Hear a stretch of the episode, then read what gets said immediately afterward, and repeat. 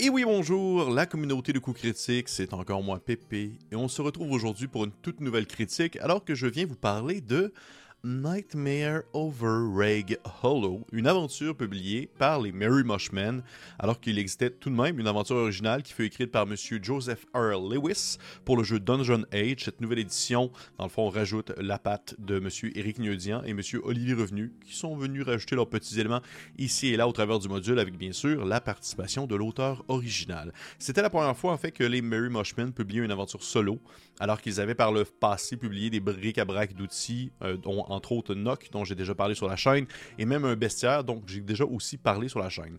Comme ils le disent eux-mêmes, ils publient un peu ce qu'ils veulent, tant que pour eux c'est de la qualité des bestiaires, des bric-à-brac, des aventures ou autres. L'important, c'est que le rendu final soit à la hauteur de leurs attentes. Mais si nous plongions directement dans ce fameux Nightmare Over Rag Hollow, côté thème, de quoi est-ce qu'il en retourne, de quoi est-ce que ça parle? Eh bien, il s'agit en fait d'une aventure bac à sable centrée sur un petit village pittoresque situé en périphérie d'un royaume. Mais aussi tranquille la vie peut-elle être à Rag Hollow?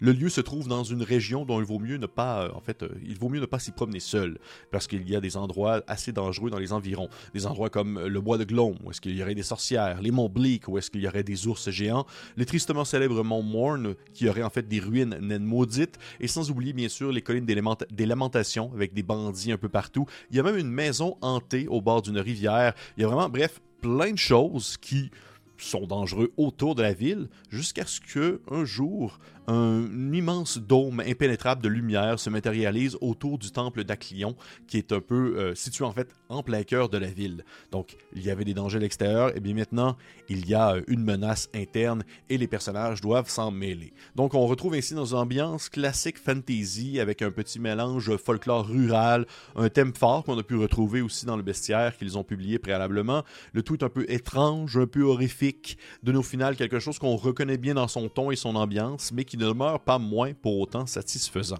Côté mécanique, ce n'est pas un jeu complet en soi, c'est une aventure qui est en fait adaptable, mais à la base conçue pour Old School Essential, c'est-à-dire OSE de Necrotic Gnome avec les règles de Basic Expert de 1981, les premières éditions de D&D. Mais comme le permet justement ce bel ensemble de règles D20 assez intuitives et tout de même assez simples, vous pouvez sans problème changer le tout et utiliser votre système que vous préférez, que ce soit Black Sword Hack, Fléau, Shadow Dark. À mon sens, tout peut s'adapter sans problème, tant soit peu que vous priorisez quelque chose d'assez bas niveau. Ce n'est pas trop épique, on s'entend, vos personnages ne sont pas des, grands héros de légende ça reste une aventure pour niveau 1 et 2, donc des aventuriers qui sont débutants.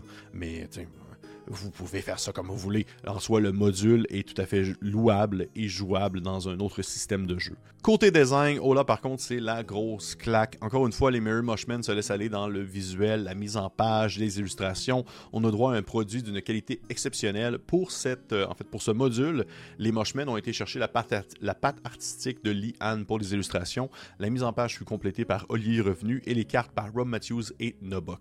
On se retrouve devant un module aussi incroyablement bien illustré que bien dosé, des illustrations pleines pages, de nombreuses cartes, des monstres, des personnages, des lieux des décors, tout y passe. Et j'en ai souvent parlé sur la chaîne, je suis un fan fini du duotone de couleurs. Et ici, ben, on a une dualité entre le beige et l'orange, avec une touche de noir pour l'écriture et certains détails. Une griffe qui habituellement n'aurait pas été mon réflexe d'utiliser orange et beige, hein, ou très très pâle, mais qui au final donne un, résultat éclairé, original et différent. J'aime vraiment beaucoup. J'apprécie énormément en fait, surtout les hexagones qui représentent les différentes zones à explorer au courant de l'aventure. C'est une belle manière d'interpréter le concept d'un bac à sable, un X-Crawl et de créer un effet un peu ludique. Pour ma critique personnelle, je dois vous avouer que je ne pensais pas autant apprécier ma lecture du module. On va commencer par les points forts les plus évidents. Le visuel, le design, la mise en page est une raison déjà valable d'octroyer à cette aventure des louanges et de nombreuses qualités. C'est tellement beau que ça en fait mal aux yeux, c'est compact, c'est direct, c'est bien dosé, on lit bien, on comprend ce qui se passe.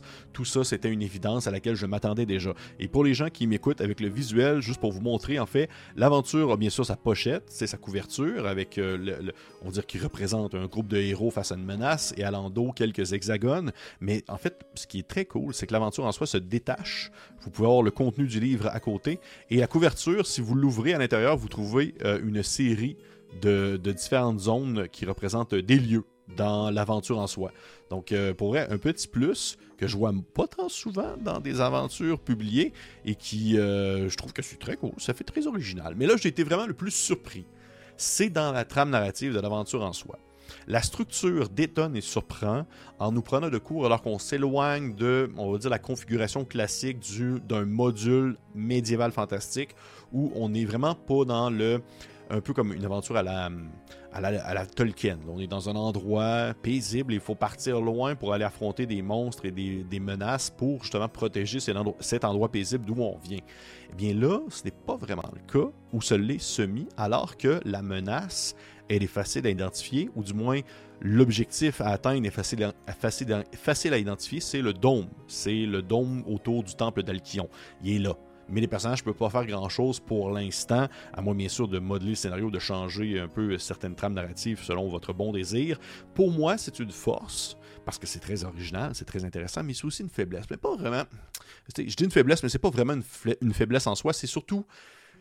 Faut être sûr de bien jouer cette aventure avec un groupe de joueurs qui, je crois, de joueurs et de joueuses qui vont être, euh, euh, on va dire, euh, bien volontaire à aller accomplir d'autres hauts faits avant immédiatement de foncer vers le problème final. Il faut avoir des personnes qui vont être conciliants dans la résolution de d'autres problèmes aux alentours, dans d'autres hexagones, avant de réellement se pencher sur le nœud du scénario, le, le tome, le dôme avec le temple en dessous. Parce que se, lancer dans les autres aventures, les autres rencontres aléatoires et autres endroits explorés euh, dans le, Nightmare of, Overrag Hollow, eh bien, ça permet d'accumuler des informations, ça permet de trouver des avantages, des objets magiques pour contrer la grande menace, mais il faut quand même que les personnages aient un incitatif d'aller dans certaines zones précises. Et là, c'est pas nécessairement le cas et ça peut des fois, je pense, être un peu difficile si vous êtes avec un regroupement de joueurs qui sont un peu plus euh, zombies, qui sont un peu plus. Euh, qui sont moins euh, nécessairement dans l'action et dans la résolution de problèmes. Donc, je dirais que ça serait pour un, meneur ou une meneuse qui serait prêt à jouer un peu, mettre de l'eau au moulin pour encourager les personnages à se diriger vers des zones spécifiques. Mais on s'entend, là. Je parle de ça, mais je considère aucunement que c'est un gros problème en soi. Vraiment pas. Vraiment pas, même que, même que dans un certain sens, moi je trouve que ça, ça, ça, fait très changement. Je crois seulement que ça doit être mentionné que le maître de jeu puisse peut-être concevoir un peu sur le côté pour être sûr de bien balancer ou bien lancer ses joueurs à l'aventure autour du village. Et de l'aventure, eh bien, il y en a beaucoup. Il y a tellement de choses à faire, pour vrai. Il y a tellement beaucoup de choses à faire, tellement de rencontres, des questions à poser, des secrets à dévoiler, des trésors à dénicher. C'est assez surréaliste. Parfois c'est horrifique, parfois c'est euh, onirique, mais c'est toujours stimulant. Et je dis de la difficulté, mais ça peut être en sorte que les personnages, oui, doivent se diriger vers des zones spécifiques, mais une fois rendus et impliqués dans la quête annexe en cours, c'est vraiment stimulant et on a juste le goût d'en savoir plus. L'accroche, une fois que l'accroche est bien amorcée, j'ai l'impression que ça ne peut être que mémorable. Et une, chose, une autre chose, en fait, que j'apprécie énormément aussi également de cette aventure, c'est le fait qu'elle soit autonome dans son, on dire, dans son déroulement. Elle n'est pas associée à un univers prédéfini. Il ne faut pas euh, comprendre 200 pages de mise en contexte pour la jouer. Elle propose une zone, un endroit bien défini où il peut, cet endroit peut être facilement implanté dans différentes campagnes longues et des mondes déjà existants. Ça, pour moi, c'est un gros plus que je ne peux qu'encourager. C'est ce que j'aime le plus présentement dans mes parties de jeux de rôle.